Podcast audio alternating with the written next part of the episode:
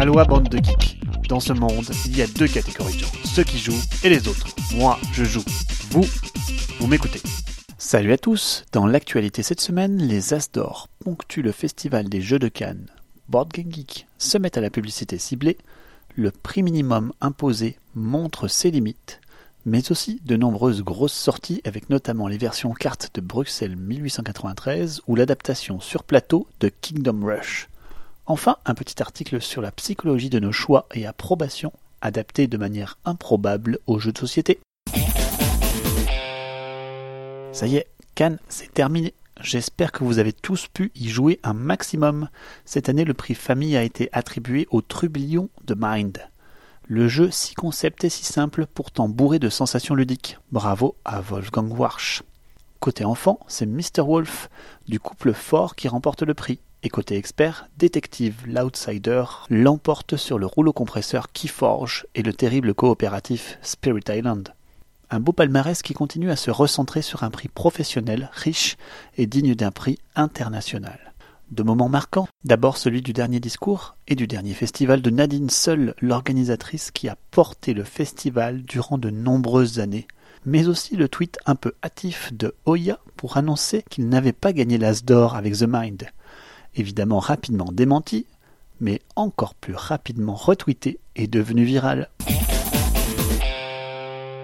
Côté pro, Wizard of the Coast est en train de revenir sur sa politique mondiale de limite des prix MSRP pour Magic the Gathering. Il semblerait que cette contrainte nuise plus qu'elle n'aide le business, ne soit pas appréciée par certains marchés mondiaux et enfin ne soit pas forcément très légale dans certains autres pays et donc pas appliquée du tout. Comme quoi, il est toujours temps de changer d'avis.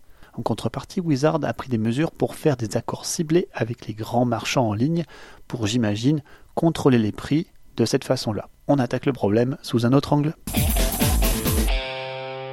BGG, 2 millions d'utilisateurs et des publicités par Geekmail. Voilà l'information que nous tous utilisateurs de BGG avons reçue la semaine dernière. Board Game Geek grandit. Board Game Geek est une entreprise lucrative qui se diversifie autour du jeu. Geekstore, market, vidéo, couverture de salon, BGG pense encore plus loin en débutant l'envoi de contenu publicitaire ciblé sur des jeux. Si le site prévoit d'envoyer un minimum de contenu le plus ciblé possible, beaucoup de sites se sont déjà targués de ce genre de discours avant de mettre en place des systèmes publicitaires. Je reste sceptique, cependant BGG est tellement central au monde du jeu de société qu'il serait difficile, voire impossible, de s'en passer. Côté sortie, Bruxelles 1897, 1893 en carte, chez Geek Attitude Games, va donc sortir, vous avez bien entendu, ce succès chez les joueurs revient non pas chez Pearls Games, mais chez Geek Attitude Games. Le graphisme devrait être dans la même veine Art Nouveau et le jeu promet d'être plus accessible que son aîné. Rendez-vous est pris pour SN prochain. Keyforge a fait une belle sortie au Salon des Scènes dernier. Le monde du jeu à collectionner joue à Keyforge. Il est temps de remettre le couvert. Cet été, un nouveau set de cartes débarque. Ce nouveau set contiendra une bonne partie de nouvelles cartes, tout en conservant une base solide de l'original. Pas de nouvelles factions au programme, mais une nouvelle méta pour l'âge des ascensions quelques liftings de règles plus tard, et un petit twist autorisant certaines cartes normalement interdites à ce set à y entrer de manière aléatoire, nous voici avec une nouvelle méta qui ravira les amateurs en espérant que la boîte de base contiendra cette fois-ci plus qu'une vue d'ensemble des règles du jeu. Après le sympathique Jetpack Joyride, adaptation réussie du hit éponyme sur mobile, Lucky Duck Games s'attaque à cet autre hit du tower defense minimaliste, Kingdom Rush. Une sortie à suivre pour comprendre comment va être traité le thème du tower defense, seulement vu aujourd'hui dans Age of Towers. La licence Star Wars va une nouvelle fois être adaptée, mais à son univers le plus marginal. Star Wars Outer Rim vous mettra dans la peau de chasseurs de primes et autres contrebandiers de seconde zone en quête de gloire et de richesse dans ces temps de galaxies troubles. Au programme, des contrats, encore des contrats pour devenir le plus grand chef de la galaxie.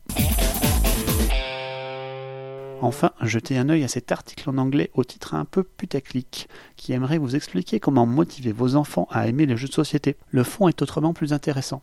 Il étudie le Variable Ratio Schedule, ce concept psychologique qui tente à chercher un pattern de réponse juste et fausse, amenant votre cerveau à renforcer sa croyance en la réponse juste. C'est un peu l'application du contre-exemple qui confirme la règle avec des statistiques. En effet, dans notre vie, nous sommes confrontés à des questions ouvertes où nous devons nous forger un avis. Les sciences cognitives se penchent fort sur ces concepts aujourd'hui et insistent sur le fait qu'être confronté à une distribution statistique de quelques mauvaises réponses parmi des bonnes réponses va renforcer votre croyance en cette bonne réponse. Quand tout est blanc, ça sent l'arnaque. Quand tout est noir, c'est inquiétant aussi. Vous aussi vous pensez aux avis sur les sites marchands? Moi, en tout cas oui.